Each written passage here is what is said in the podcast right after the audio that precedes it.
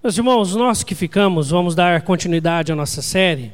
Nós temos caminhado este mês na série Encorajados por Deus. E hoje nós vamos abrir a Bíblia lá em 2 Coríntios, capítulo 8, do 1 ao 15, texto base da nossa meditação dessa noite. 2 Coríntios 8, do 1 ao 15. 2 Coríntios, capítulo 8, do 1 ao 15. A oferta das igrejas da Macedônia para os pobres da Judéia.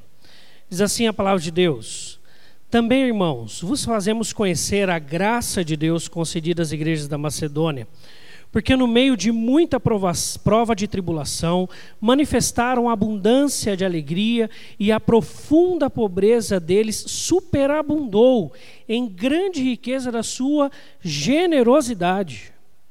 Porque eles, testemunho eu, na medida de suas posses e mesmo acima delas, se mostraram voluntários, pedindo-nos com muitos rogos a graça de participarem da assistência aos santos. E não somente fizeram como nós esperávamos, mas também deram-se a si mesmos primeiro ao Senhor, depois a nós pela vontade de Deus, o que nos levou a recomendar a Tito, que como começou, assim também complete esta graça entre vós. Como, porém, em tudo manifestais superabundância, tanto na fé e na palavra, como no saber e em todo o cuidado, e em nosso amor para convosco, assim também abundeis nesta graça. Não vos falo na forma de mandamento mas para provar, pela diligência de outros, a sinceridade do vosso amor. Pois conheceis a graça de nosso Senhor Jesus Cristo, que sendo rico se fez pobre por amor de vós, para que pela sua pobreza vos tornasseis ricos. E nisto dou minha opinião. Pois a vós outros que desde o ano passado principiastes não só a prática, mas também o querer, convém isto Completai agora a obra co começada, para que, assim como revelastes prontidão no querer, assim a levais, leveis a termo, segundo as vossas posses. Porque se há boa vontade, será aceita conforme o que o homem tem, e não segundo o que ele não tem. Porque não é para que os outros tenham alívio e vós sobrecarga, mas para que haja igualdade suprindo a vossa abundância no presente e falta daqueles, de modo que a abundância daqueles venha suprir a vossa falta, e assim haja igualdade. Como está escrito: o que muito colheu não teve demais, e o que pouco não teve falta. Vamos orar mais uma vez? Obrigado, Deus, pela tua palavra lida, e nós cremos, Pai, que o teu Espírito já fala aos nossos corações por ela. Mas ainda assim rogamos pela iluminação, para que, impactados pela tua palavra e pelo teu espírito, possamos viver uma vida generosa na tua presença, hoje e sempre. Em nome de Jesus, amém. Meus irmãos, eu queria falar um pouco com vocês sobre generosidade. Para isso, eu quero compartilhar o tema Encorajados por Deus a uma vida generosa. Vamos falar todos juntos? Encorajados por Deus a uma vida generosa. Falar de generosidade nos tempos que estamos vivendo, de crise, parece um contrassenso. Parece que é algo que vai contra aquilo que todo mundo está falando. Todo mundo está falando de economia, todo mundo está falando sobre guardar um pouco para poder ter amanhã um pouco, vender o almoço para comprar a janta e todos os mais provérbios que possam se encaixar dentro dessa realidade. E falar de você tirar do seu e dar para o outro parece loucura. Mas é esta a instrução bíblica. E por isso, Paulo, quando está escrevendo aos Coríntios aqui, ele está encorajando esses irmãos, usando o exemplo dos macedônios, para que eles pudessem ser impactados de coragem para romperem com o jeito deles e assim serem pessoas generosas em sua vida. Por isso, cabe sim falarmos de generosidade em meia crise, cabe sim falarmos de doarmos mais. É claro que não só financeiramente, a nossa vida, o nosso tempo. Pode ser que quando eu comece a falar sobre generosidade, você que não conhece muito bem o nosso contexto possa pensar assim: lá vai mais um pastor falar sobre dízimos e ofertas na igreja. Né? Não falaremos disso. Graças a Deus, Deus tem nos abençoado.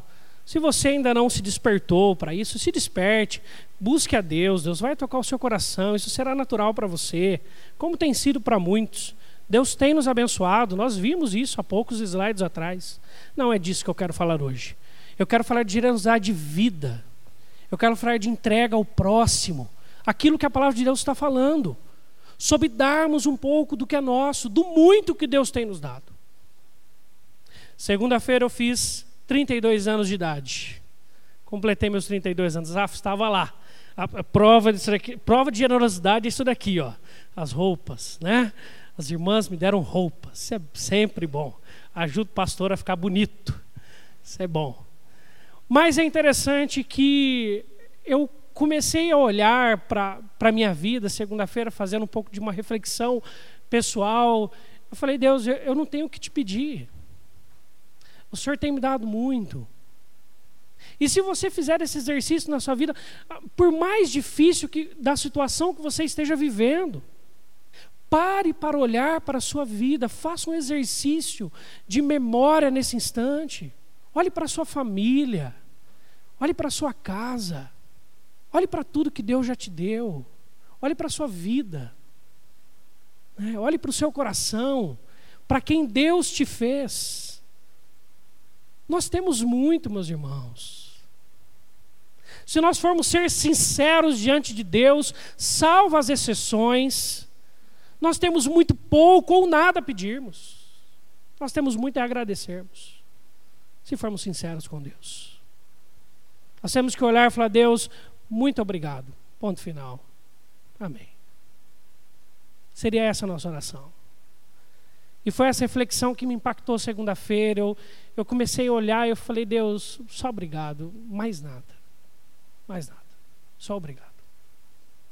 E por isso nós precisamos ser impactados por isso. E quando nós olhamos para o exemplo que Paulo dá dos macedônios, eles foram além. A situação deles não era fácil. Mas é claro que Paulo, muito didaticamente, inspirado pelo Espírito, ele não ia falar primeiro, ou teria como o cerne, ou como grande exemplo daquela palavra, daquela instrução e daquele encorajamento, a vida de outros homens. Mas primeiro Deus. Porque quando nós olhamos para a história, Deus é um Deus generoso. Quando os discípulos Tiago e João chegaram diante de Jesus, e outro evangelho vai contar que foi sua mãe, pedindo para sentar um à direita, outro à esquerda de Jesus no reino celeste. E aí os discípulos começam aquela discussão: quem quer o maior, quem quer o mais importante, quem quer isso, quem quer aquilo. Jesus vira para ele e fala assim: acho, acho que vocês não entenderam nada. Isso acontece lá fora. Isso é lá. É verdade, lá nos reinos, lá na onde vocês trabalham, lá na sociedade, é assim. Os que estão por cima devem ser servidos, devem ser atendidos em suas necessidades, têm prioridade em todas as coisas. Lá é assim. Entre vós, não. Entre vós é diferente e deve ser diferente. Aquele que quiser ser o maior, seja aquele que sirva seja aquele que entregue. E aí Jesus vira para ele e fala assim: ó, eu mesmo, filho do homem, Deus, me encarnei e estou aqui para servir vocês, para que, para que muitos possam ser salvos. O nosso Deus é um Deus generoso, e por isso, quando Paulo começa no versículo 1, ele diz o seguinte, do texto capítulo 8: Também, irmãos, os fazemos conhecer a graça de Deus concedidas às igrejas da Macedônia. O que moveu o coração dos macedônios para que eles pudessem ser generosos, o que trouxe ao coração dos macedônios um desejo, uma gratidão para que eles fossem pessoas generosas para com os da Judéia que estavam passando por necessidades naquele instante. Foi a ação de Deus, foi a graça de Deus em seus corações. Paulo aponta para Jesus. E no versículo 9 do mesmo texto, no meio do seu discurso, quando ele vai sair dos exemplos para os macedônios, para o encorajamento aos coríntios, ele muda e ele diz o seguinte: Pois conheceis a graça de nosso Senhor Jesus Cristo, que sendo rico se fez pobre por amor de vós, para que pela sua pobreza vos tornasseis ricos. Deus não está falando de financeiro aqui. Jesus não era rico no céu e foi pobre na terra. Ele era assistido na terra. Nós vemos isso em Lucas, as mulheres que assistiam a Jesus. Só que o que fez Jesus ser considerado pobre é ele ser como eu e você somos. A encarnação é quem mostra para nós a pobreza de Cristo. Ele era Deus glorificado, autossuficiente, todo-poderoso, Senhor dos céus e da terra. E ele veio ser como eu e você somos. Seres, um ser humano limitado. Ele mudou a sua essência, ele foi totalmente generoso, ele se integrou-se por inteiro, ao ponto de obedecer a Deus até a morte e morte de, de cruz. Nosso Deus é um Deus generoso. Quando nós olhamos para as passagens bíblicas, nós vemos um Deus generoso e é isso que Paulo cita no versículo 15. Quando diz para que aquele que colheu pouco não tenha falta e aquele que colheu muito não tenha demais. Sabe que texto que é esse? O texto lá de Êxodo, que Deus manda o maná. E aí o povo pela manhã, quando vê aquele orvalho descendo e o chão forrado, eles viram para Moisés e perguntam: "O que é isto?" Moisés fala: "Este é o pão que vocês pediram de Deus." Deus deu à vontade. Mas ó, é só para hoje, fiquem tranquilos, o de amanhã Deus manda de novo. E aí eles começaram a recolher e a colher, alguns um pouco mais hábeis e conseguiram, com uma velocidade maior, colher mais. E aí eles foram lá, sentaram e foram distribuindo igualmente, conforme a necessidade de cada um. E todo mundo teve, e todo mundo se fartou, e todo mundo comeu. Pão, porque na tarde anterior a barriga deles já estavam cheias das codornizes que Deus tinha mandado. Um Deus generoso. Um Deus que não abandona o seu povo no deserto. Um Deus que manda dentro de suas necessidades. Nosso Deus é um Deus generoso. Por isso, a, a nossa grande inspiração, maior inspiração, para nos desprendermos dos nossos desejos, para não comprarmos o próximo par de sapato desejado, para darmos um pouquinho do muito que Deus tem nos dado para amarmos o próximo como a nós mesmos. Ou ainda mais, quando Jesus explica para amarmos o próximo como ele amou, ou seja, acima de nós. É o Jesus, é o Espírito, que é consolo, que é presente, que vem morar dentro de mim, de você. Gente, quanta coisa grande que nós vivemos sendo cristãos. E ainda assim, num culto é necessário se fazer um momento de contrição. Seres pecadores como eu e você, inundados pela graça e generosidade e misericórdia do Pai. Queridos, Deus é generoso, é o nosso exemplo. Nós precisamos olhar para a palavra. Se você olhar para a Bíblia, você vai ver Deus atendendo, suprindo, a providência de Deus entrando na vida, na casa, nas situações, nas dificuldades. Se você olhar para a sua história, você vai ver esse Deus generoso. Se você olhar para a sua casa, você vai ver esse Deus generoso. Deus é generoso, faz parte do caráter dele para nós. E por isso que Paulo começa, coloca no começo, no meio e no fim deste texto, de encorajamento aos cristãos para serem generosos. Eles falam: olhem para Deus. Nosso Deus é generoso. Eu coloquei algumas imagens aqui da natureza, aquela imagem ali das cascatas. Querido, se tem uma coisa que mostra a generosidade de Deus é a água. Meu condomínio hoje estava sem energia elétrica, foi avisado pela CPFL. E chegando em casa, eu falei, amor, ainda bem que não está sem água. Você fica sem energia elétrica, mas fica sem água para você ver. E apesar de sermos tão negligentes enquanto humanidade, com essa dádiva da água, Deus continua a prover, a sustentar e a nos dar. Deus é um Deus generoso, abundante, cuidadoso. Ele trabalha na vida de cada um aqui de forma específica. Fala o coração. Gente, Deus não precisava fazer isso. Mas como nos, diz a palavra de Deus, se Ele não nos deu, se Ele nos deu o seu filho, ah, com Ele nos daria todas as coisas. Não nos daria todas as coisas. Quanto Deus tem te dado.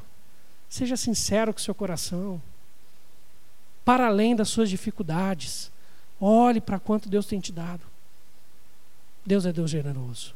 O nosso exemplo está em Deus. A nossa meta está em Jesus. Se Jesus tivesse vindo, nos salvado e ponto final, parasse por aí a ação dele em nossas vidas, querido, já seria algo para a gente entregar tudo que temos e somos para Deus. Já seria o suficiente. Mas ainda mais, Ele cuida de nós, Ele consola, Ele fala, Ele sustenta, Ele conforta, Ele acompanha, Ele provê, Ele está conosco.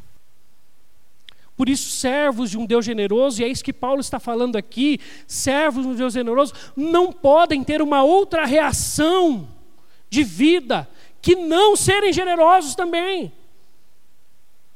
E se lembrarmos que Deus é generoso conosco, sendo pecadores, nós avançaremos até o último nível de generosidade que veremos daqui a pouco.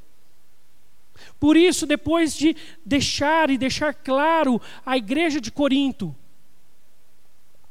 que o grande exemplo está em Deus, Paulo os convida a olhar para pessoas de carne e osso, além de Jesus, para orar, olhar para bons exemplos, porque nós estamos vivendo um momento onde todo mundo é muito egoísta, pessoas muito hedonistas, cada um busca o seu próprio prazer à custa de tudo e à custa dos outros. Nós vemos isso, os escândalos de corrupção. E aí vem o outro e fala assim: não, não há prova. Imagina se tivesse. Nós vemos e aí a gente olha para esses exemplos na nossa política, nas nossas vizinhanças, de vizinhos que não sabem respeitar ao próximo e de pessoas que são aproveitadoras quando o outro é generoso. E a gente começa a se fechar, a se fechar, e quando a gente olha para nós, nós estamos enclausurados em nós mesmos. E se nós formos sinceros, nós estamos correspondendo ao mesmo egoísmo que criticamos. E somos exemplos deste. Por isso, Paulo fala para eles assim: olhem para os bons exemplos. Eu sei que eu e você temos e poderíamos citar alguns, eu citei, outros inúmeros mais maus exemplos sobre generosidade. Pessoas extremamente egoístas, extremamente mesquinhas em tudo. Você poderia citar um tanto de exemplos. Mas não é para esses que Paulo convida os coríntios a olharem. E se acha que os irmãos também não tinham lá diversos maus exemplos? O mundo é mau faz muito tempo. Por isso, Paulo agora começa a falar assim: ó, olhem para os macedônios. Eu quero contar para vocês de alguém que faz diferença. Eu quero falar para vocês alguém que faz algo fora do comum. E aí Paulo remete o olhar de, daqueles homens e mulheres de Corinto, daquela igreja, para os irmãos em Macedônia. E os irmãos da Macedônia eram os irmãos da igreja de Filipenses e de Tessalônica. E talvez houvesse uma igreja em Bereia também. Haja vista que Paulo também chega lá, prega o evangelho, mas não é citado na Bíblia depois desse texto que nós temos em Atos. Então, naquela região da Macedônia, onde ficam essas, essas duas ou três igrejas, ou até mais, os irmãos fizeram um combinado. Tito foi para lá e foi recadar para mandar para os irmãos da Judéia, da primeira igreja, da igreja mãe de todas, que estavam passando por uma fome predita por Ágapo. Ágapo. E aí, quando Paulo chega para eles e fala assim: ó, olhem para eles. Paulo começa a falar de irmãos que não estavam vivendo momentos tranquilos. Quando você ler a carta de Paulo aos Tessalonicenses, Paulo fala no capítulo 1 de quanto foi difícil e como, em meio a muitas dificuldades, ele teve na cidade de Tessalônica para pregar o Evangelho. e como eles sofriam por serem cristãos. E como Paulo deu exemplo para eles de trabalho literal. Paulo pregava, mas trabalhava também, haja vista a situação que os tessalonicenses viviam. Por isso, quando Paulo está falando para esses irmãos, ele fala assim: ó, os tessalonicenses passam por tribulações terríveis, que vocês, Corinto, nem imaginam. Os filipenses não é diferente, quando Paulo fala para lutar pela fé evangélica, no capítulo 2. Paulo está falando de tribulações que os filipenses viviam. Muitos cristãos no primeiro século, eles viviam restrições em seus trabalhos, eles viviam restrições salariais, eles viviam restrições de todas as formas, porque eram cristãos. E por isso eles não participavam de algumas festas, de algumas situações que trazia ali um, um, um contato maior, um prestígio maior entre os seus chefes, e por isso eles eram menosprezados. E em muitas cidades os judeus perseguiam os cristãos e traziam inúmeras dificuldades. E é sobre este povo que Paulo vai falar. E os versículos de 1 ao 5 que lemos nos avisam, do 1 ao 4. Versículo 2: Porque no meio de muita prova de tribulação, manifestaram abundância, primeiro, de alegria. De alegria. Profunda pobreza, e a profunda pobreza deles superamundou uma grande riqueza da sua generosidade ainda mais, porque eles, testemunho eu, na medida de suas posses, e mesmo acima delas, Paulo conhecia casos de pessoas que foram para além das posses deles. Se mostraram voluntários, pedindo-nos com muitos rogos. Eu acredito que Paulo fala assim: não, meus irmãos, vocês já estão passando situações muito difíceis, acredito eu.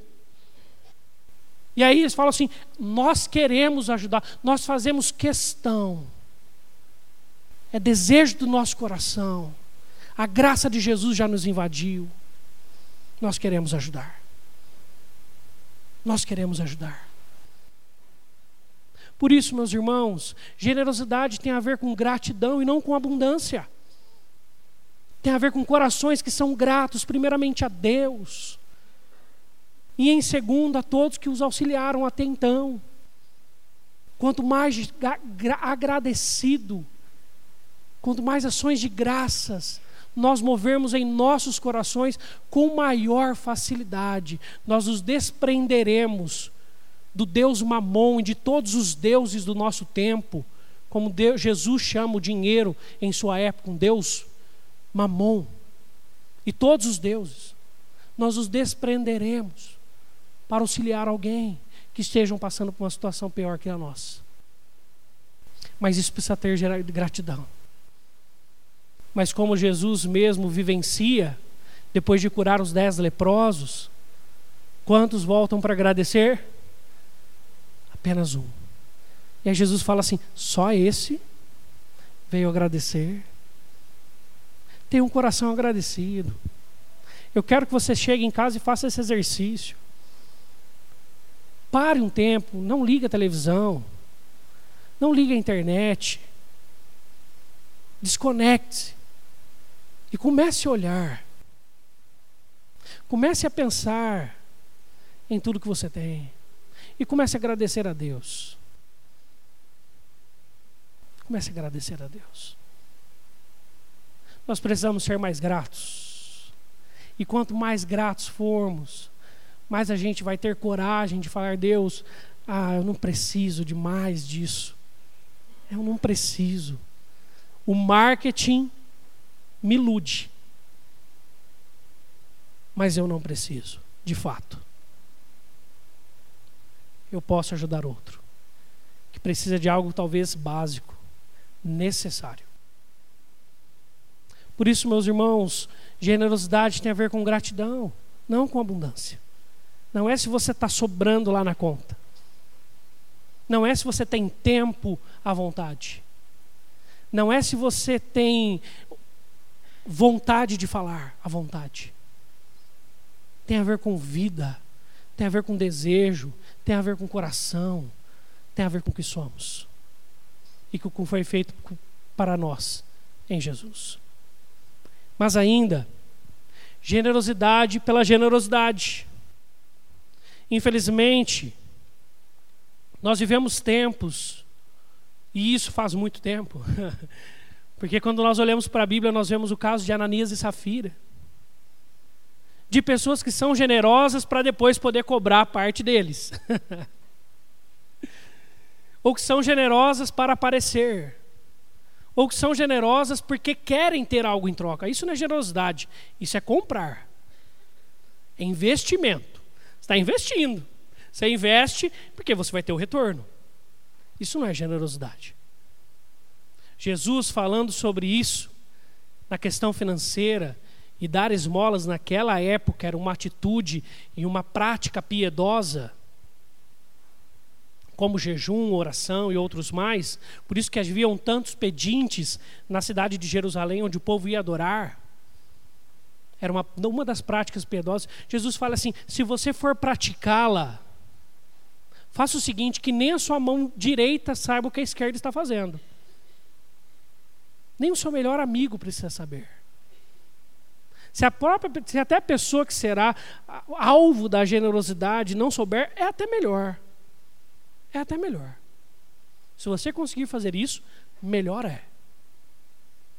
Generosidade pela generosidade, por um coração desprendido. Generosidade segundo o sermão do monte. Ah, dar para aquele que você vai ter de volta, ah, isso qualquer um faz. Jesus diz. Dê para aquele que não, você sabe que não vai ter como te devolver. Como nós para com Deus. O exemplo continua sendo Jesus. A graça de Deus conosco. E assim seremos conhecidos como os discípulos de Jesus. Porque seguimos os seus passos. O mundo está carente de bons exemplos. E infelizmente até entre nós cristãos. Por isso, meu irmão, ainda Suba de nível na generosidade. Paulo, ele fala o seguinte no versículo de número 5. E não somente fizeram como nós esperávamos, mas também deram-se a si mesmos, primeiro ao Senhor, depois a nós, pela vontade de Deus. Ser grato a Deus numa oração, entregando seus dízimos e ofertas, ah, ajudando no ministério, auxiliando, lendo a Bíblia e orando, vindo à igreja, e outras N maneiras que nós podemos ser gratos a Deus e devemos. É muito natural nosso. Porque se nós, como cristãos, temos a consciência do Evangelho de Cristo e o tamanho disso em nossas vidas, é natural. Isso sai assim, você nem pensa. Você agradece a Deus naturalmente. De várias maneiras. E aí Paulo fala assim: sabe como os macedônios começaram? Eles começaram sendo grato a Deus. É o primeiro nível da generosidade. Primeiro nível.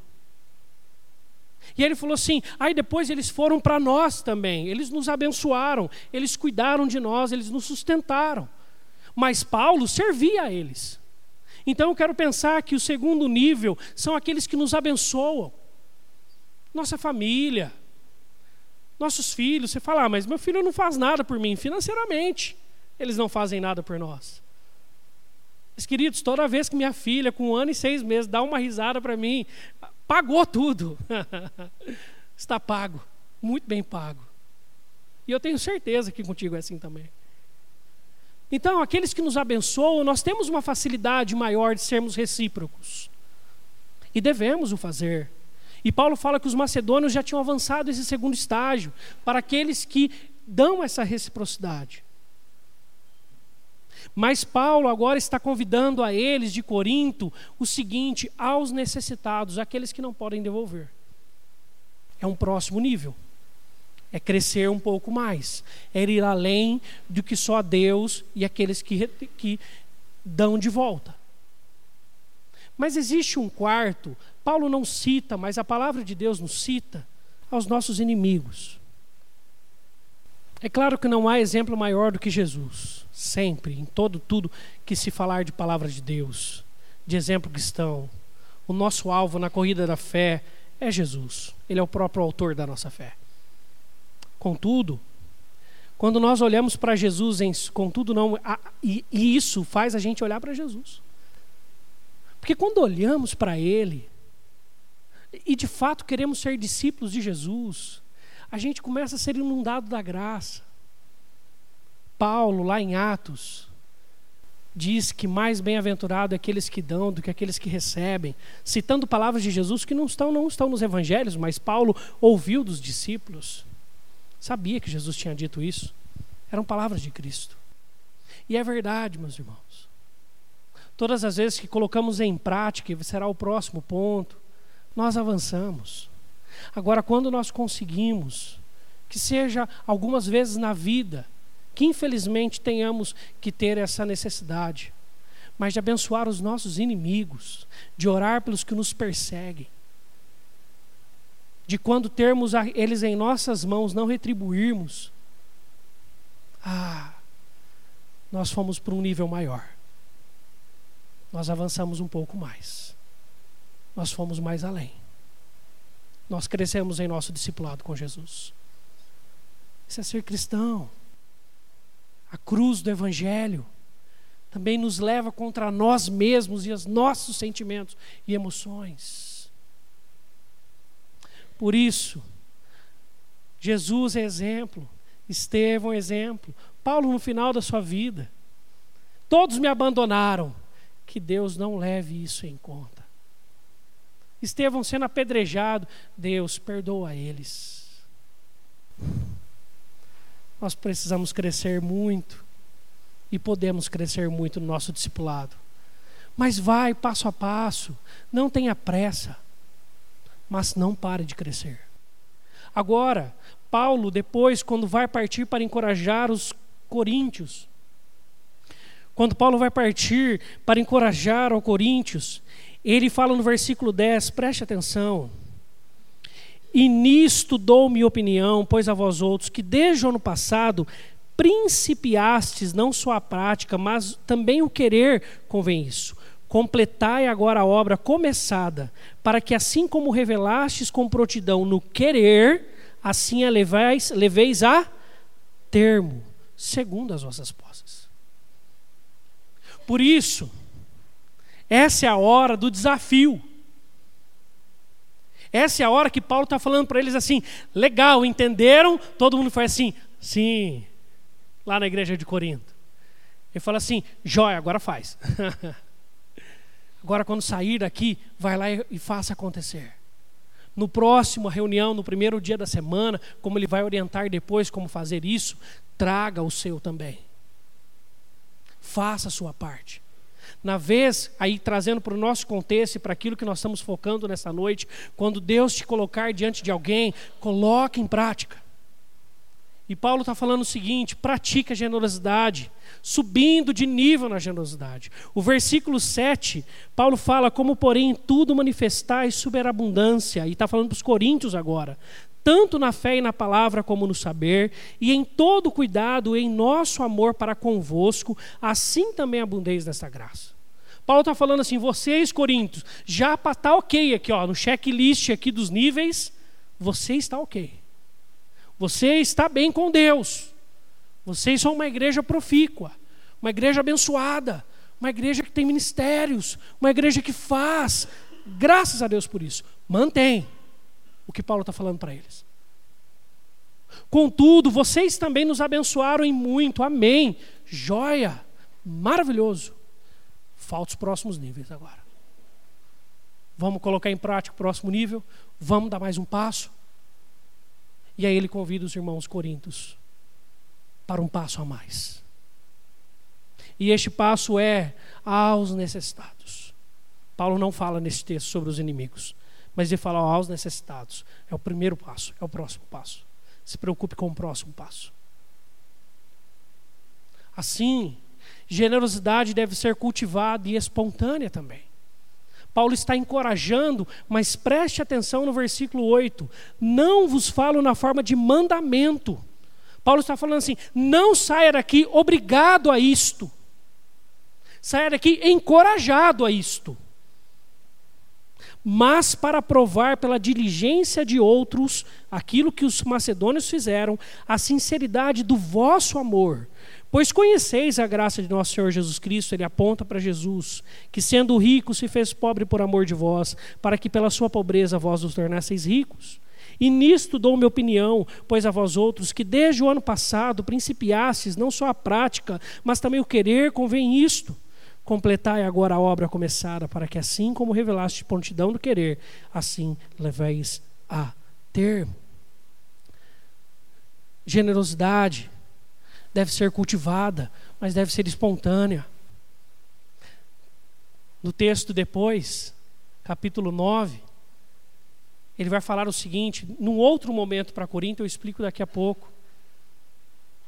Deus ama quem dá com alegria. Ah, não faça forçado, não. Cultive esta prática através do Espírito em você.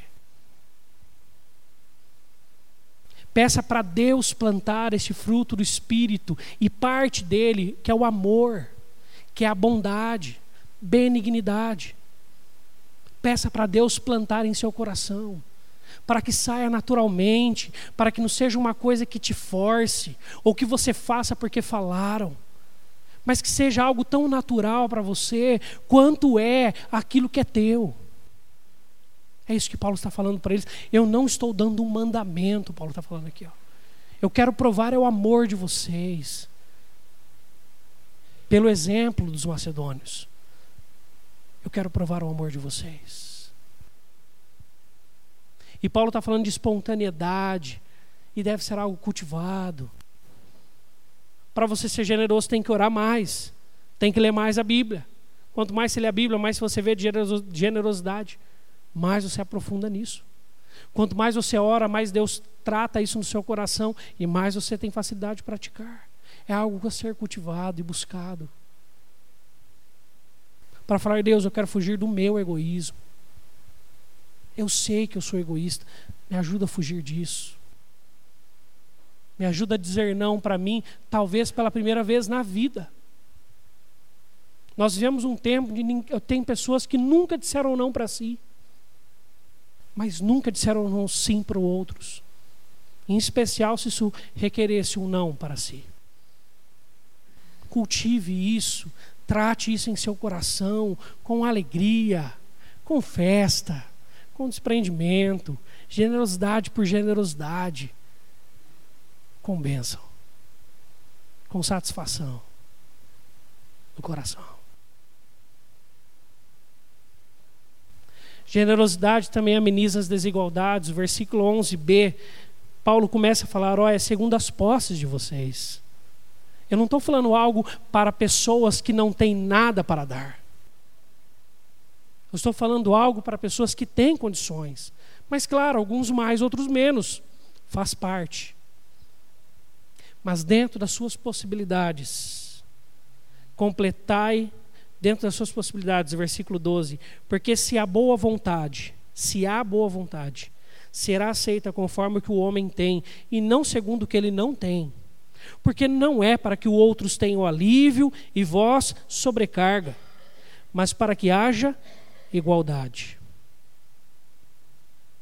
Suprindo a vossa abundância no presente e a falta daqueles, de modo que a abundância daqueles venha um dia suprir a vossa falta, e assim haja igualdade. Como está escrito: o que muito colheu não teve demais, e o que pouco não teve falta.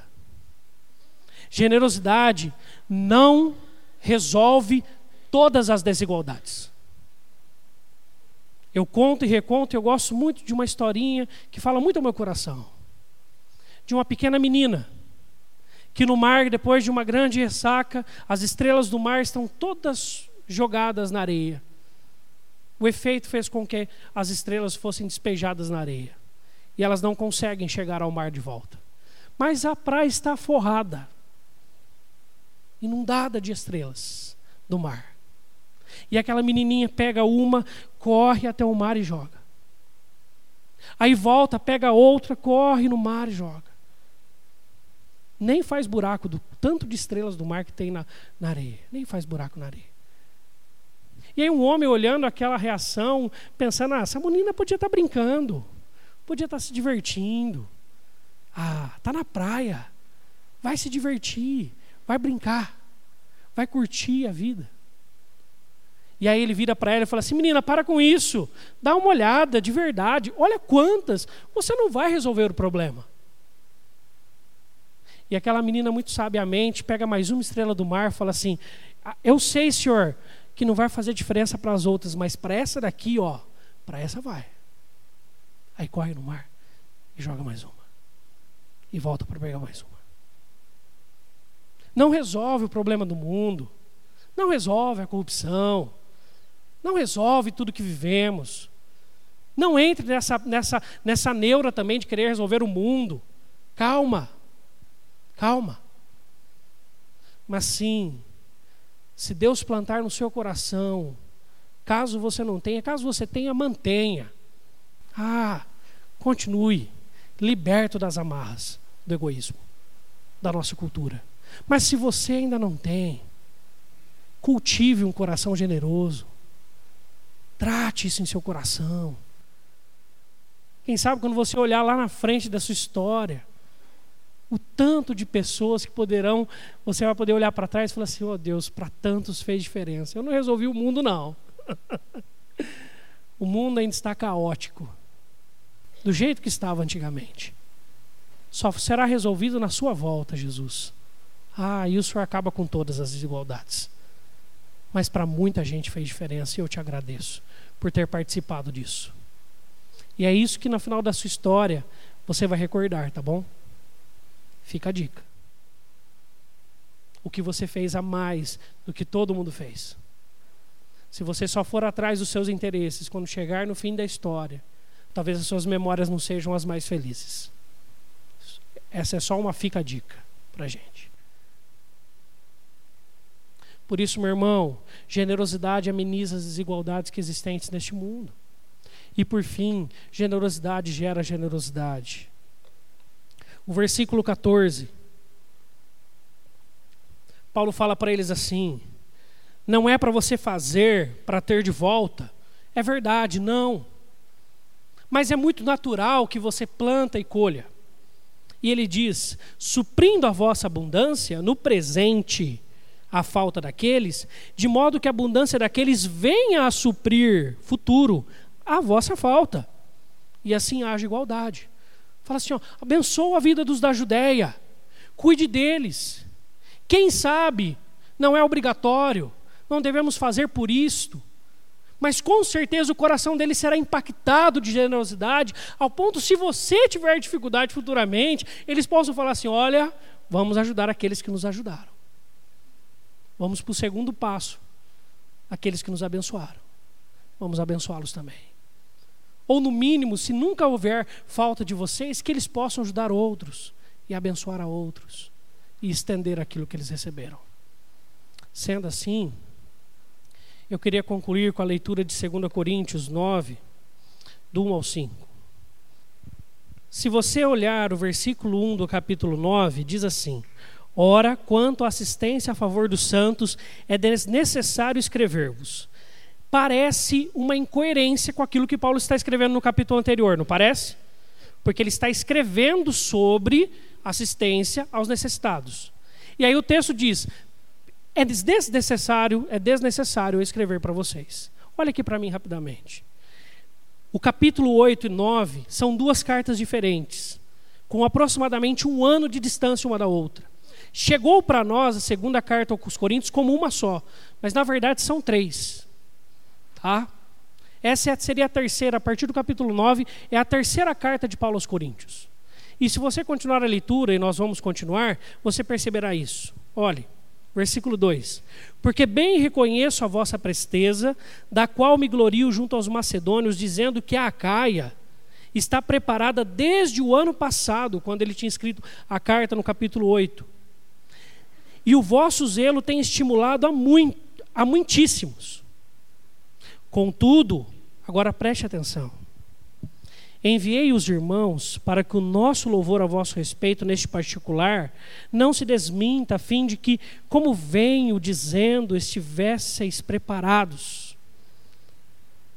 para que, caso alguns macedônios forem comigo e vos encontrem desapercebidos, não fiquemos nós envergonhados, para não dizer vós, quanto a esta confiança.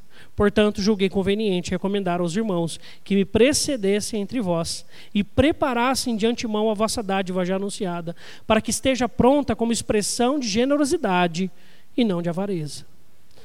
Preste atenção. Paulo está escrevendo um ano depois do capítulo 8, capítulo 9. Tá? E Paulo está falando o seguinte para eles: Ó, oh, sabe aquilo que vocês fizeram no passado? Vocês continuaram, né? Se tornou uma prática de vida, joia? Então, já que agora se tornou uma prática de vida, faça o seguinte: quando eu chegar, estejam preparados. Por isso, o desafio para minha vida e para a sua vida é cultivar o conceito de generosidade em nosso coração.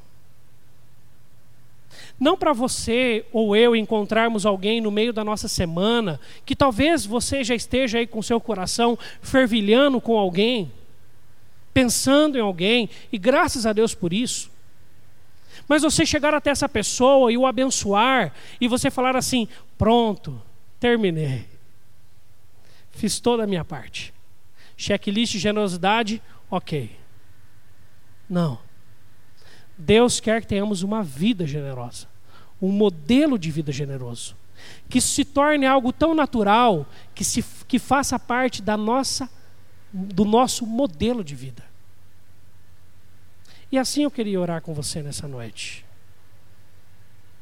Eu queria que você buscasse a Deus em seu coração, pedindo que Deus mostre pessoas, situações, te dê todo o discernimento, como ajudar. E aqui, para além da questão financeira, com certeza na questão financeira, mas também para além dela. Quem sabe mais o seu tempo, quem sabe uma visita, quem sabe um contato, uma oração, uma palavra de encorajamento. Tenha um coração e uma vida generosa. Vamos orar. Coloque sua vida diante de Deus agora. Vamos orar. Pai, nosso maior modelo é o Senhor de generosidade. Nós queremos nessa noite te agradecer pelo quanto o Senhor tem sido generoso conosco. Por o Senhor ter nos demonstrado o maior exemplo de generosidade e amor, a entrega do teu filho naquela cruz em nosso favor. Pecadores que somos, inimigos da cruz, por causa dos nossos pecados, o Senhor nos reconciliou contigo através do teu filho Jesus naquela cruz e da pregação do evangelho aos nossos corações. Por isso, o Senhor nos convida a sermos discípulos de Jesus. E, como discípulos, nós devemos ser generosos, ter um coração generoso, um coração doador, sermos impactados pelo desejo de abençoarmos mais, sermos gratos por tudo que o Senhor tem feito e nos dado. Sermos pessoas desprendidas e desprendidas dos nossos próprios desejos.